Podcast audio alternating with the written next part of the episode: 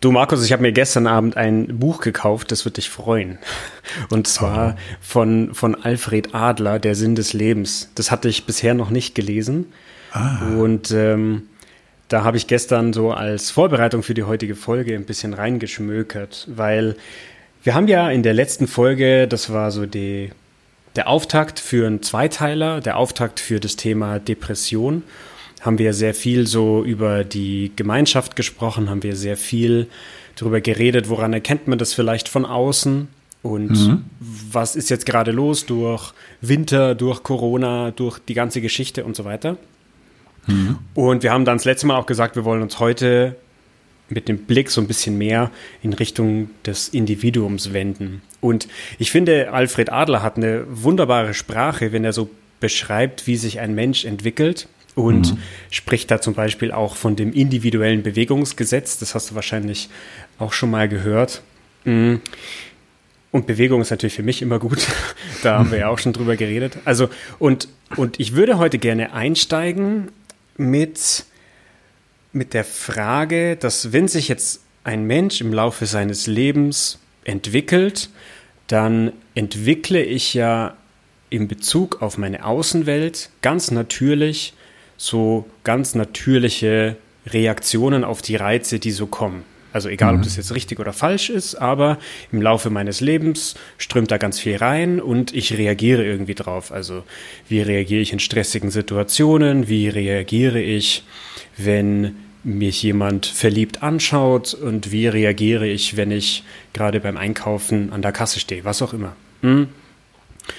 Und was ich interessant fand, nämlich wenn wir auf eine Depression schauen, dann hast du das letzte Mal, wie ich finde, sehr schön gesagt, dass bei einer Depression äh, plötzlich diese, also vielleicht nicht plötzlich, aber auch schleichend diese Kohärenz scheinbar verloren geht oder diese Kohärenz irgendwie abdriftet. Sprich, dass mhm. ich in einem Gefüge, das für mich ganz normal ist, plötzlich ganz anders reagiere. Also sprich, mhm. ich reagiere nicht mehr den Reizen angemessen. Auch mhm. wenn man jetzt nicht sagen kann, dass es quasi eine richtige Reaktion gibt, aber ich habe quasi im Laufe meines Lebens da Reaktionen entwickelt, die sind dann für mich irgendwie normal und charakteristisch, aber plötzlich ist es irgendwie nicht mehr so. Mhm. Und die Frage, die ich mir in dem Zusammenhang stelle, ist, gibt es dafür eigentlich einen bestimmten Auslöser oder ist dann die Richtung meine Reaktion zum Beispiel auch immer ähnlich? Also zum Beispiel, wenn man jetzt von einer nähernden Depression spricht, ist es dann zum Beispiel so, dass sich ein Mensch eher häufig zurückzieht oder quasi gedämpfter reagiert oder gibt es auch die Gegenrichtung, dass jemand quasi in einer Depression auch dann sehr, sehr wütend zum Beispiel reagieren kann? Was, mhm. was würdest du dazu sagen? Das ist jetzt eine sehr, sehr lange Einleitung und sehr lange Frage eigentlich, aber was meinst du dazu?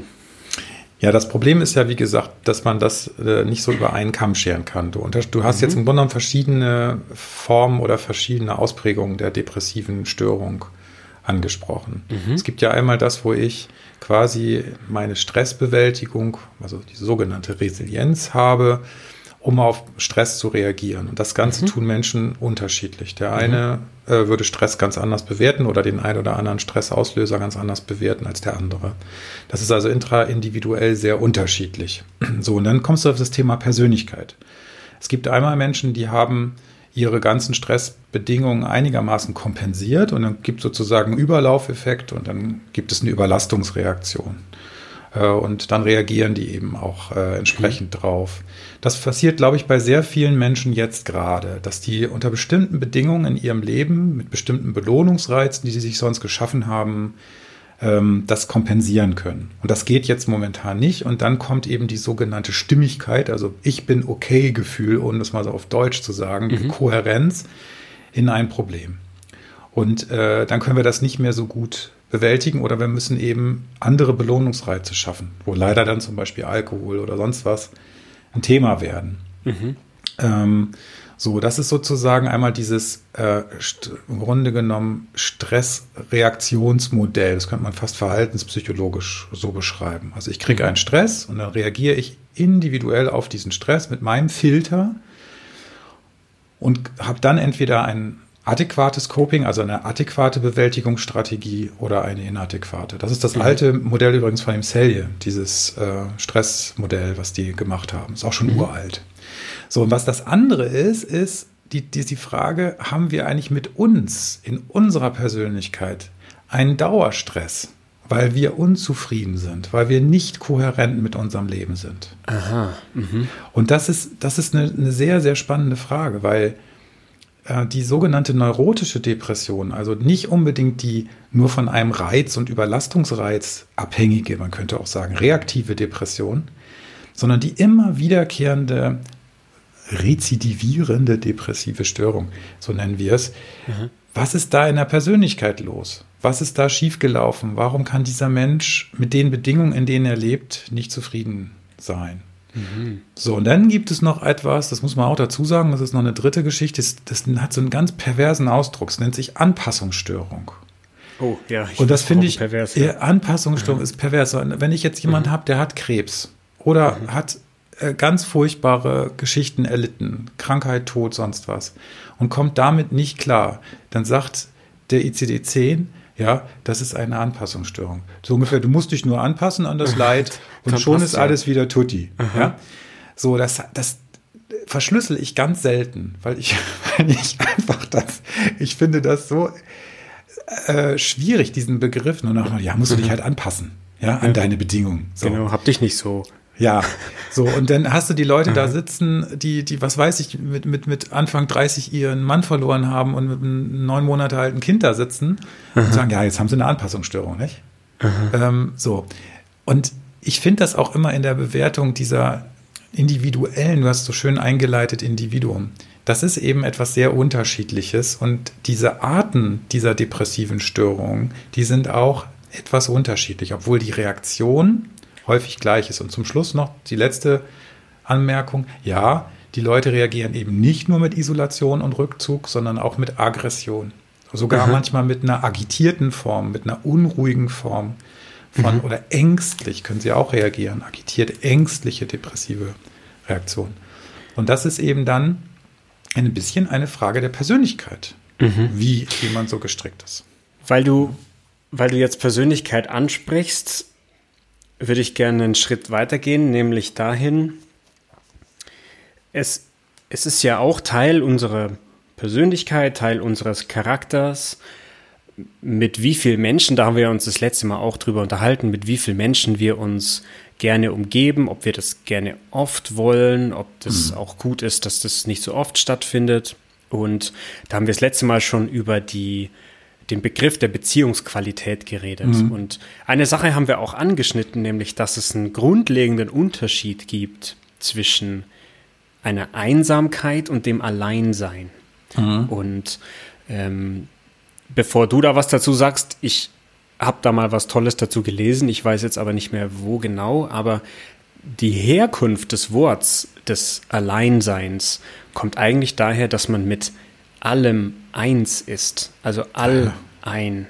Aha. Es heißt eben nicht, ich bin alleine im Sinne von, da ist niemand da, sondern ich bin mit allem eins.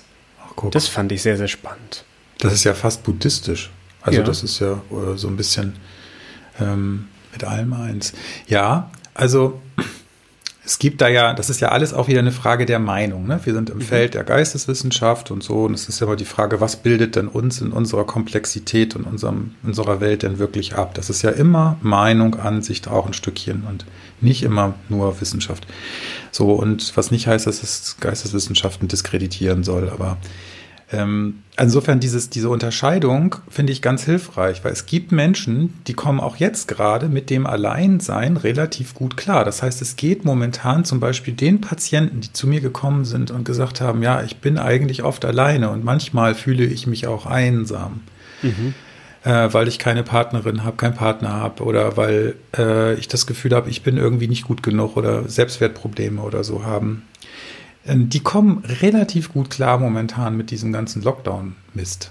Mhm. Weil ähm, die diesen Rückzug das ist nicht nur depressiv, das ist einfach auch das, was in deren Lebensrealität sich abbildet. Da haben die sich auch angepasst. Das, mhm. Die haben sozusagen die Anpassungsleistung schon erbracht. Mhm. Die Leute, die jetzt aber total viel sich spiegeln lassen müssen äh, und die ganz viel Kontakt brauchen, um sich zu kompensieren, die haben jetzt ein Problem. Das heißt, ich stelle auch fest, so dieses Thema Einsamkeit und Alleinsein, also ich glaube, du kannst Menschen haben, die haben schon Einsamkeit, obwohl da fünf Leute drumherum sind.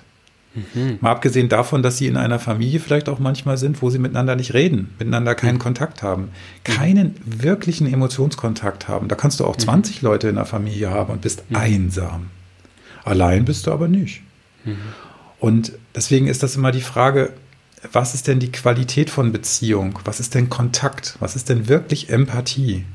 Da werden so viele Lippenbekenntnisse rausgehauen, ähm, dass mich das immer sehr ärgert, weil ähm, ich glaube, es braucht manchmal gar nicht viel, um einen empathischen Kontakt zu haben. Und obwohl ich ein eloquenter, beredter Mensch bin, stelle ich immer wieder fest, Mensch, Markus, halt doch auch mal die Fresse und mach's doch einfach mal anders, ja. Mhm. Also es geht auch mit Blicken, es geht mit einem kurzen ähm, Statement.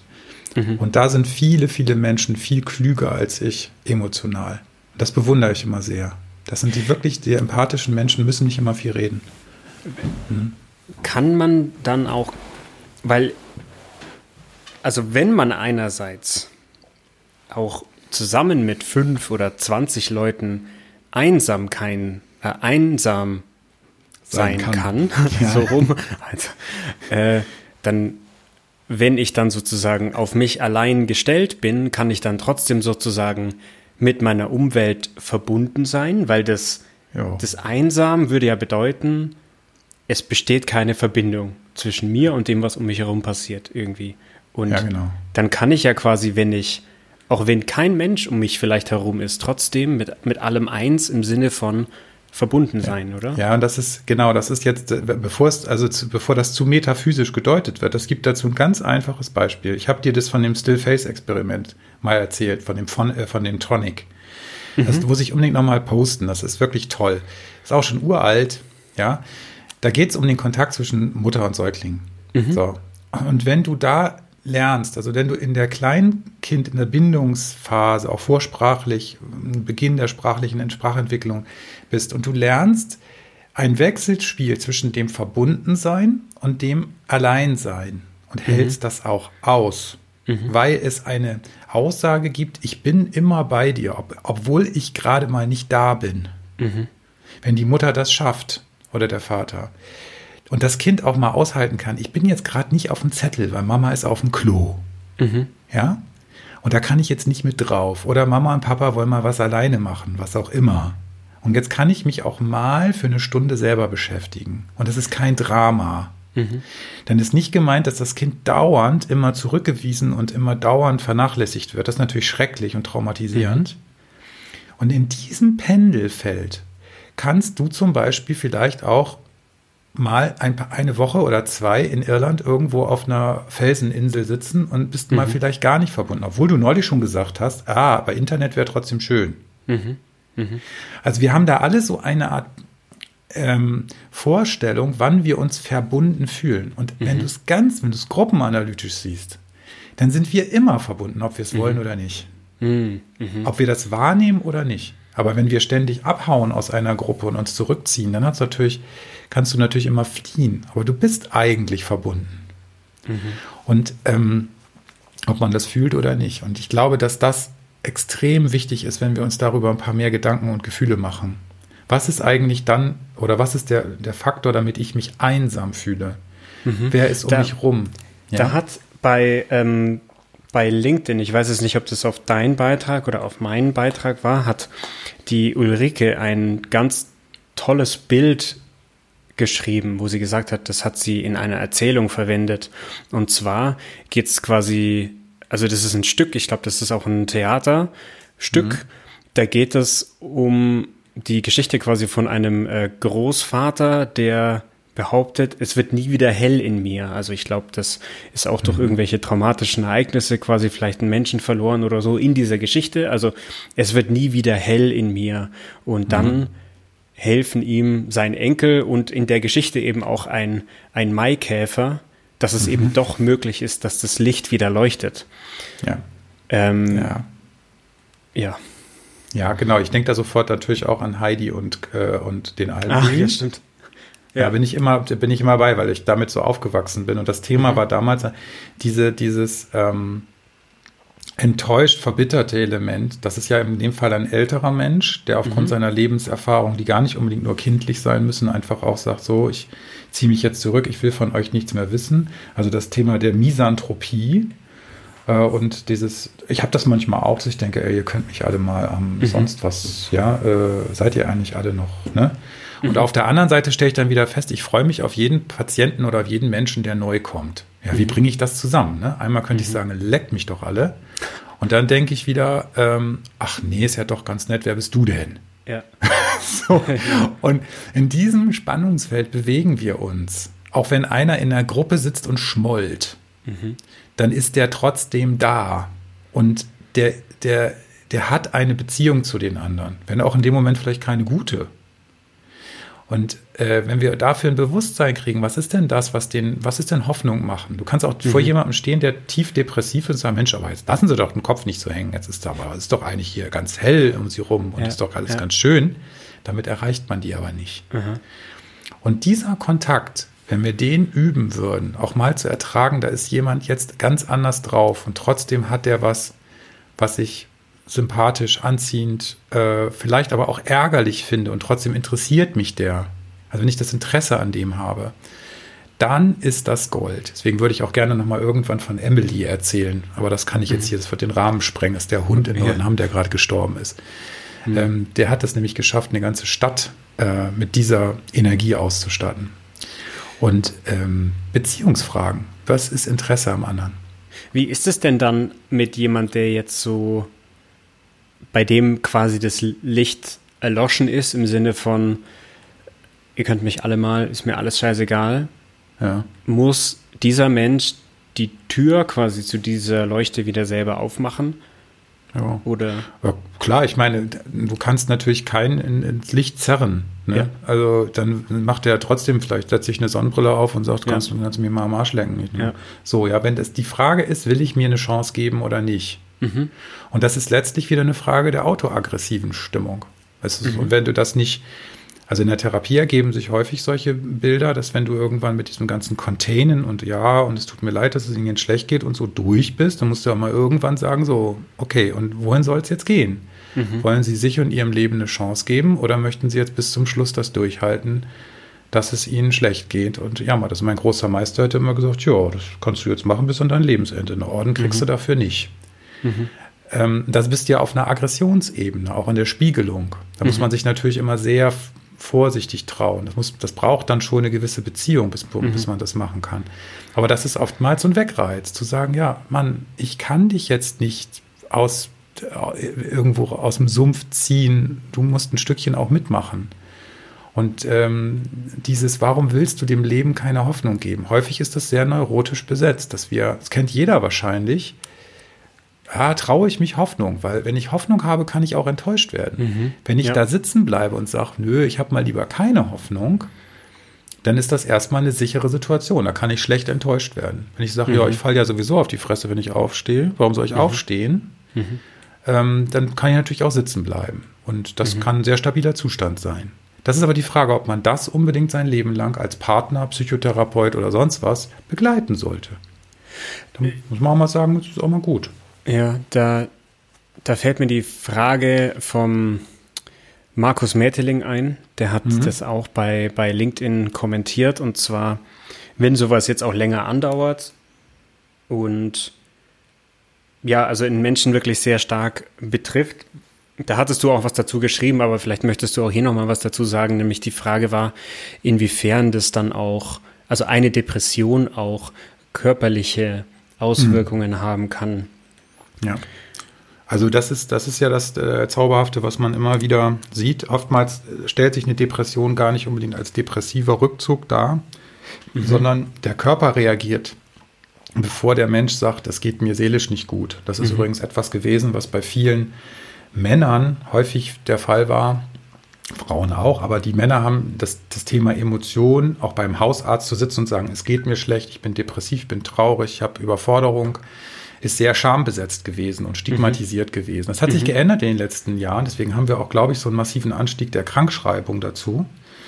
Ähm, aber es kann tatsächlich sein, stell dir vor, dieses Emotionssystem, das wir nicht unter Kontrolle haben im Kopf, das ist ja entwicklungsgeschichtlich sehr alt, das limbische mhm. System, mit das auch mit dem Gedächtnis äh, und mit, mit äh, sehr verbunden und eben mit dem Hirnstamm, also den Funktionen, also den basalen Funktionen unseres Körpers, Herzschlag, Darmtätigkeit, äh, Wachheit, ähm, Schlaf, äh, ähm, zirkadiane Rhythmik, also das ist die ganze Tagesrhythmik, Hormone, ja.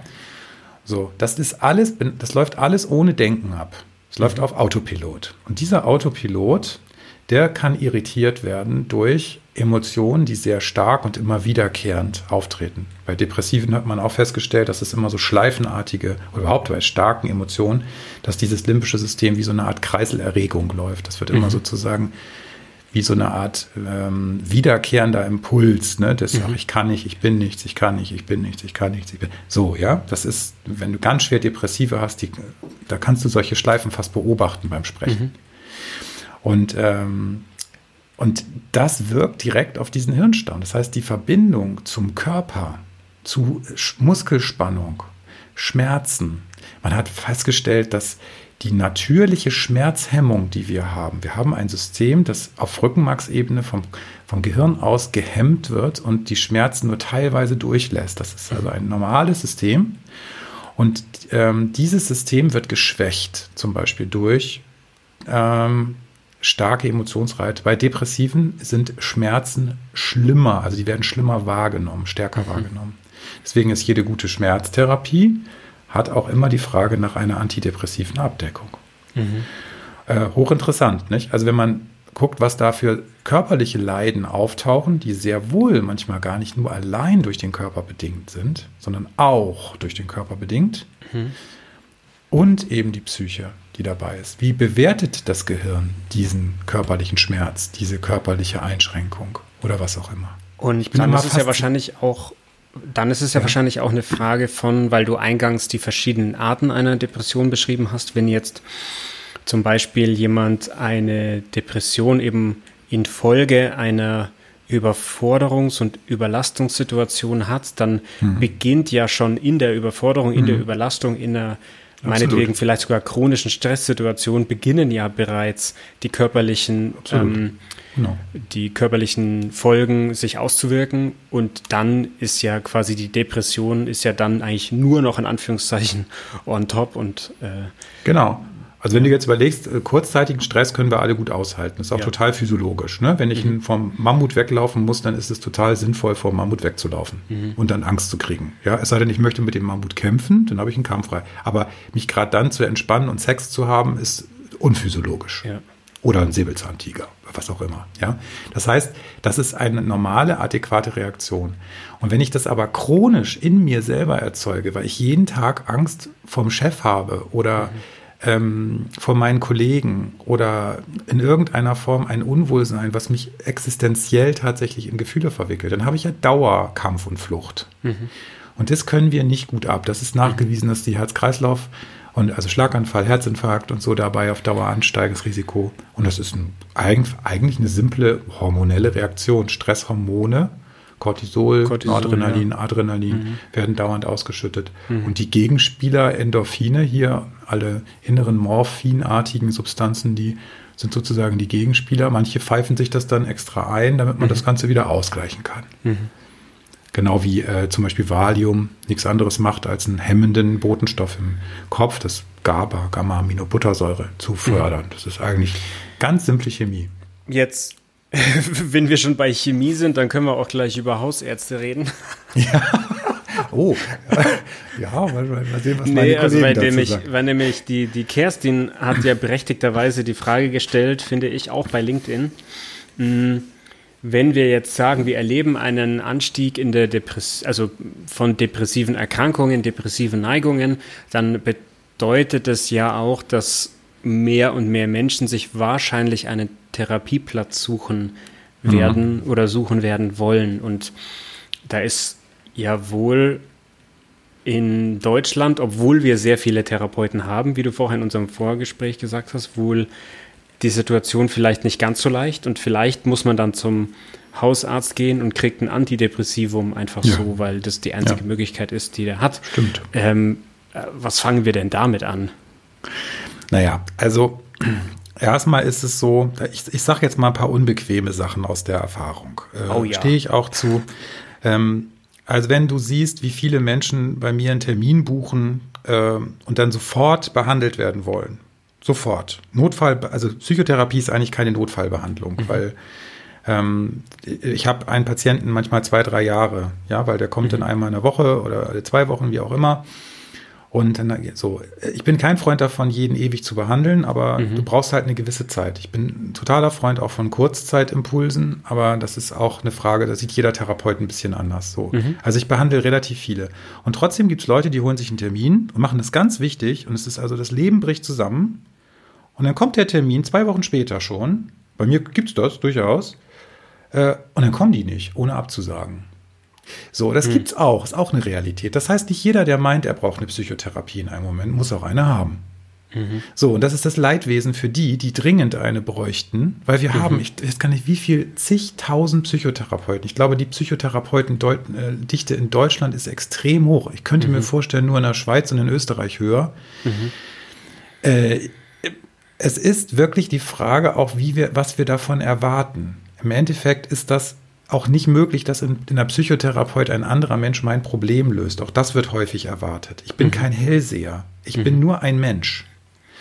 Und ich kann mich nur bereitstellen mit dem, was ich kann und was ich habe. Und da muss man auch ein bisschen kleine Brötchen backen an der Stelle. Ja, es kriegen viele Menschen nicht sofort einen Therapieplatz und das ist auch bedauerlich und möglicherweise gibt es da auch furchtbare Verläufe, dass Menschen, die wirklich ganz dringend was brauchen, nichts bekommen. Mhm. Aber ich rate jedem, der eine akute Symptomatik hat, immer auch diese ärztlichen Notfallnummern anzurufen. Mhm. Da muss man aber auch damit leben, dass dann einer vielleicht auch sagt, dann müssen Sie eben auch mal, wenn es Ihnen jetzt so schlecht geht, in eine Klinik. Mhm. Ja, weil da nicht sofort ein Psychotherapeut und dann auch die Frage, ja, vor Ort, ähm, kann man nicht nach Bremen fahren? Nee, das sind ja 25 Kilometer zu fahren. Mhm. Sorry, da gibt es ganz viel Diskussionsbedarf und auch da muss man sich ein Stück ehrlich machen. Wer wirklich mhm. was will, der fährt auch mal 30 Kilometer. Mhm. Und das tun sie oft nicht. Und wenn mhm. mein Leidensdruck so hoch ist, dann würde ich auch vielleicht 50 Kilometer fahren. Einmal pro mhm. Woche geht das. Vielleicht nicht unbedingt mit Hartz IV, das kann sein. Das mhm. ist auch eine finanzielle Frage, das sehe ich auch ein. Aber ich finde auch, da wird eine sehr schwierig. Und das mit der, was, was die Kerstin fragte, ja, klar, was soll so ein Hausarzt machen? Der mhm. hat drei Minuten. Ich bin ja selber mhm. auch Hausarzt gewesen. Mhm. Ähm, da stehen manchmal, ich meine, Freundin, die, die hat ähm, zum Teil mal in, in der Grippesaison an einem Tag 160 Patienten behandelt. 160. So, und das war noch nicht Corona, ja. Also es ist ja mhm. nochmal was ganz anderes. Aber ähm, also das ist auch eine Überforderung der Hausärzte. Und mhm. ähm, das verstehe ich sogar. Die können das gar nicht so explorieren, wie es. Ich habe 50 Minuten Zeit, mhm. um dann jemanden, ne, und dann kommen dann vielleicht sechs oder acht Patienten am Tag. Mhm. Und dann weiß ich schon, was ich getan habe.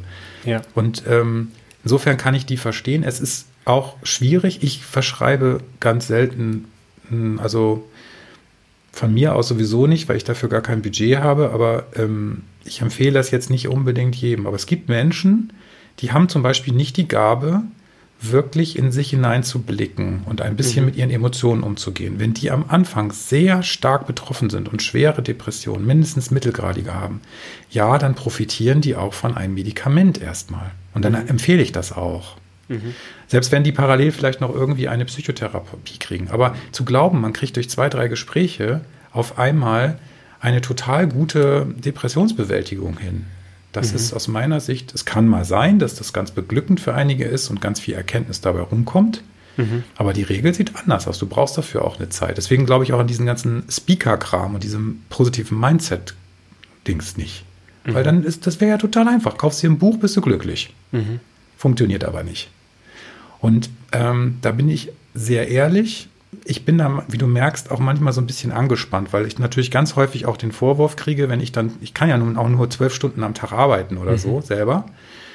Ähm, ja, und das ist ja alles total schwierig und ist ja auch. Wir sind auf dem Land, gibt es kaum Psychotherapeuten oder ein wenig, obwohl es einige gibt, die sich dann häufen auf einmal in irgendeiner Stadt, weil sie nämlich keinen mhm. Bock haben, auf dem Land zu arbeiten. Das muss man mhm. auch dazu sagen.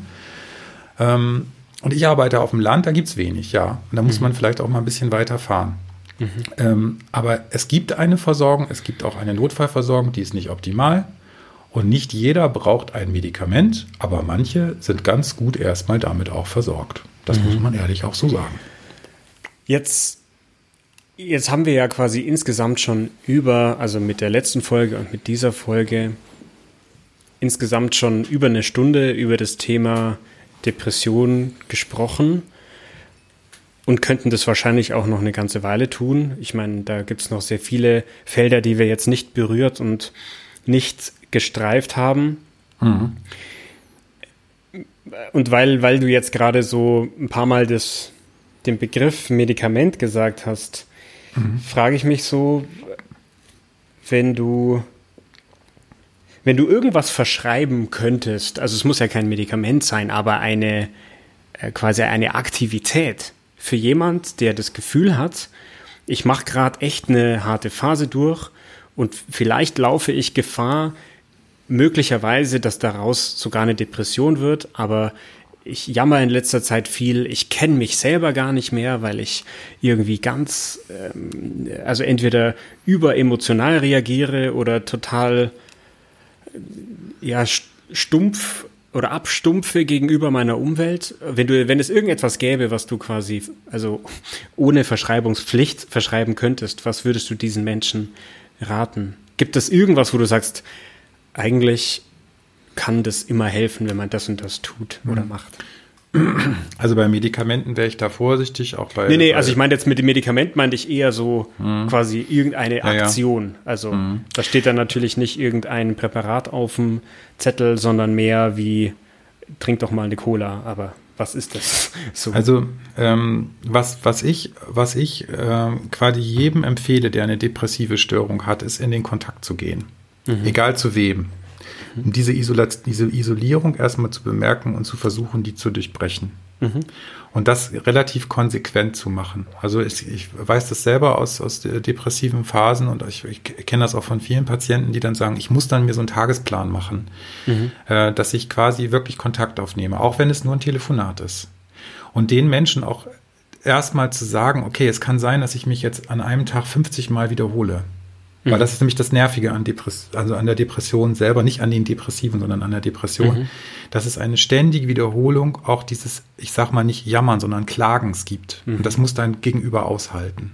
Und wenn die das aushalten können, weil die dich lieb haben oder weil die freundlich gesonnen sind, dann ist das etwas, wo dann irgendwann kommt dann natürlich mein, du, jetzt musst du aber auch mal einen Schritt weiter gehen und nach vorne denken oder was weiß ich, irgendwie, jetzt hör mal auf zu jammern. Mhm. Das muss ich dann auch aushalten können. Aber mhm. der Kontakt ist eigentlich das Wichtige. Das große Problem der Depressiven ist in dem Moment die Isolation. Mhm. Und zwar dann wirklich eine Form von Einsamkeit, die die Störung macht. Mhm. Und deswegen würde ich immer sozusagen, geh in eine Gruppe, geh in eine Selbsthilfegruppe, geh in eine gruppenanalytische Therapie, geh, was auch immer, was da möglich ist. Geh auch meinetwegen zum Psychotherapeuten, wobei ein mhm. Einzelgespräch auch immer keine Wunder bewirken kann, mhm. aber auf Dauer Gutes. Ja, okay. Ähm, geh und geh zu deinem Chef, ähm, versuch dich anzuvertrauen, sprich mit deinen Kollegen, mhm. sag, dass es dir nicht gut geht. Ähm, mhm. halte aber auch aus, wenn man dir sagt, dass du manchmal nervig bist dabei. So, wenn wir diese, das ist wieder eine Bewusstseinsfrage, das merkst du, ja. ne? Das muss ich, das ist wieder so eine Achtsamkeitsgeschichte.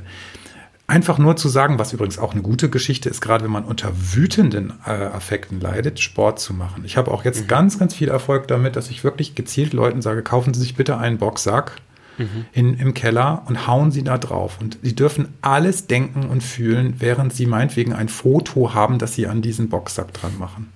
Oder stellen Sie sich jemanden vor und ich erlaube Ihnen das ausdrücklich. Das, du mhm. kannst dir gar nicht vorstellen, was das manchmal bewirkt. Mhm. Die sind richtig dankbar zeitweise. Wo ich mir denke, mein, hast jetzt irgendwas Agromäßiges da, hoffentlich gehen die nicht auf die Straße und verwechseln dann irgendwie.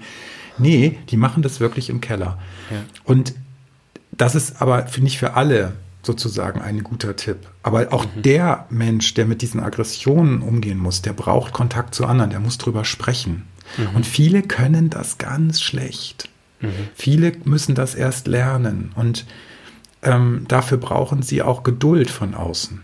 Und deswegen, und auf der anderen Seite muss ich auch mal wieder sagen, das System um den Depressiven rum ist auch wichtig als Medikament oder als, auch die müssen mal sagen dürfen, hey, wir, wir kommen nicht weiter, wir machen uns Sorgen, du gehst uns auf den Geist, äh, äh wir lieben dich, aber ja, so, wenn das nicht kommt, dann kann sich ja nichts verändern. Und die haben ja auch einen Leidensdruck mit dem Menschen. Die lieben den ja und der verändert sich ja vielleicht in der Persönlichkeit.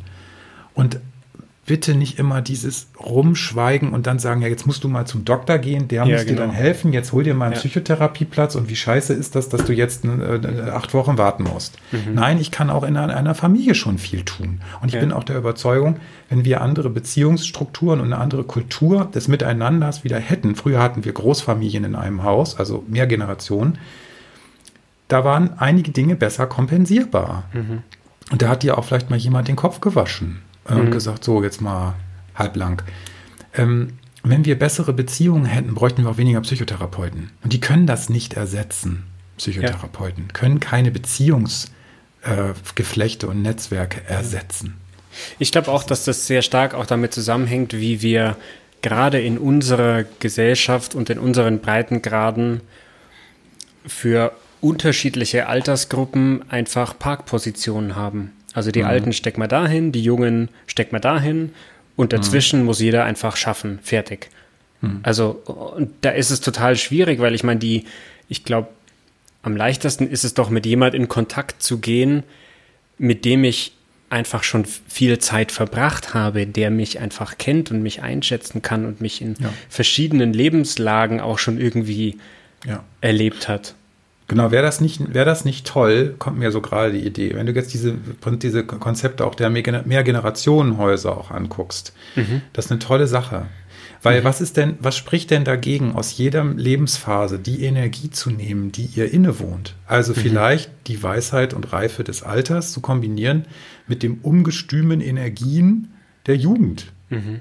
Vielleicht auch mit einer Genialität der Jugend. Auch die mhm. haben ja Ideen, weil die sich andere Dinge trauen als die mhm. Alten. Warum kann man das nicht kombinieren? Warum kann mhm. man nicht in den Dialog gehen? Warum gibt es keine Achtung? Wenn ich diese ganze Millennium-Boomer äh, Konflikt-Scheiße da höre, geht mhm. mir das total auf den Geist. Ja, immer dieses mhm. in Schubladen. Der Boomer ist mhm. so, der Millennial ist so, äh, mhm. Generation XYZ ist so. Was für ein verdammter Quatsch. Mhm. Das sind im Kern alles Menschen mit ziemlich ähnlichen Bedürfnissen, nur unterschiedlichen Ausgangspunkten. Und wenn wir da nicht schaffen, in den Dialog zu gehen und auch mal dieses Respektvolle, durchaus auch mal einen alten Menschen zu ehren für das, was er gemacht hat, mhm. was er auch durchgehalten hat, und einen jungen Menschen zu bewundern für die Energie, die er hat mhm. und den Mut, den er hat. War, wo bricht uns da der Zacken aus der Krone? Das verstehe ich immer nicht. Und das ist Zacken auch das, aus der Krone, weißt du, woran ich da denken muss? Nee. An Froschkönig. Äh, ich habe nämlich gerade auf die, ich habe gerade, nee, ich habe gerade auf die Uhr geguckt. Ah ja, müssen wir, müssen so, hier mal zurück. Und äh, der Zacken aus der Krone, der bricht ja häufig einer Person, die vielleicht auch narzisstisch veranlagt ist. Ja, Guck ja. mal. Hm. Wie Guck toll mal, ich schon das nächste Thema. ha, genau. Also, ähm, ja, cool. Also ich muss sagen, ich habe jetzt sehr viel erfahren können in diesen beiden Folgen über das Thema Depression. Ich glaube, ich kann das jetzt auch deutlich nüchterner betrachten und vor allem sachlicher. Das finde ich gut. Ähm, finde das gut.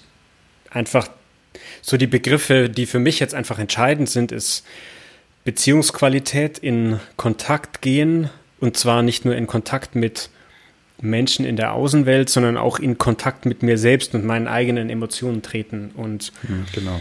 Da sind wir ja, glaube ich, auch beim Narzissten an einem guten Ort, wo das eben vielleicht nicht so gut stattfindet. Nicht Deswegen so, genau. ist das auch ein guter Punkt, den ich unbedingt ansprechen möchte, weil ich finde, der Begriff wird auch mittlerweile relativ inflationär verwendet und relativ schnell, ohne dass man auch weiß, was jetzt eigentlich Narzissmus genau ist. Und klar gibt es vielleicht relativ populäre Beispiele, ähm, wo wir Menschen erleben, die eine Veranlagung haben.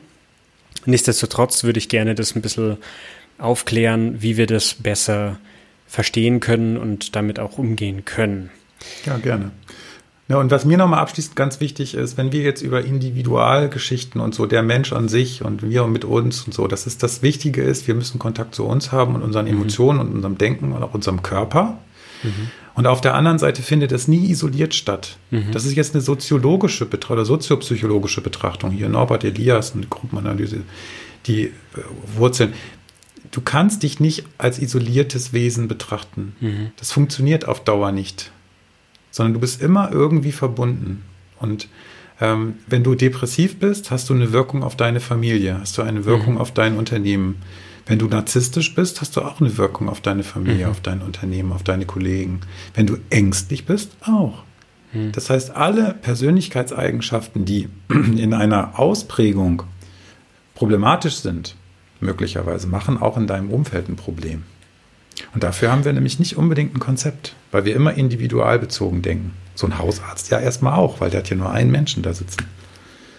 Und das ist, also, da müssen wir mal gucken, wo wir damit hingehen, weil ich da jetzt unmittelbar an meine Einleitung von heute denke, nämlich die Bewegung. Also, mhm. Bewegung im Sinne von, das schreibt Adler in dem Buch ganz toll in der Einleitung, quasi auf die Fragen, die mir die Gesellschaft stellt, also quasi auf Beruf, auf meine Mitmenschen und ähm, die Liebe, das sind so die drei Kernfragen, wo ja. er sagt, die Art der Bewegung, die ich sozusagen auf diese Fragen als Antwort einnehme, das ist ja dann auch wieder nichts anderes als die Kommunikation und die Interaktion, die ich dann mit meiner Außenwelt eingehe. Und da sind wir wieder bei dem, mhm. ja, im Innen des Außen irgendwie verstehen. Ich gehe da in Kontakt, ich bewege mich selber, das ist die Aktion, die ich tue. Und zwar als Antwort auf die Fragen, die mir quasi das Leben stellt. Und ja. das stimmt, das ist auch etwas, womit ich mich gedanklich sehr viel beschäftige, weil ich mich ja sehr viel damit auseinandersetze, was passiert dann eigentlich in meiner Aktion, was erfahre ich da über mich selbst, wenn ich mir selber gegenüber offen bin und was erfahre ich eigentlich auch über das Außen quasi, mhm. wenn ich da auch ein bisschen neugieriger reingehe und nicht immer mit diesem fixen Denkmuster. Ja, ja spannend.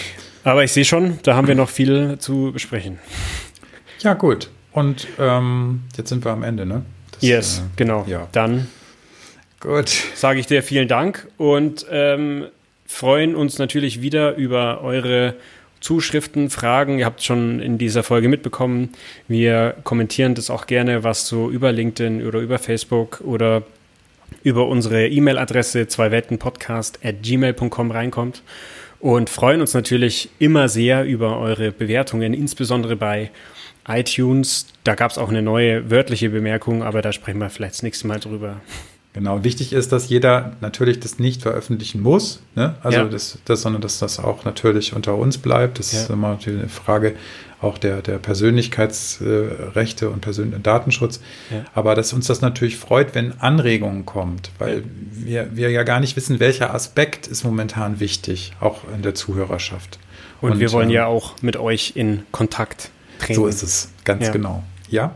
Super, dann prima. Mach's gut. Bis zum nächsten Mal. Tschüss.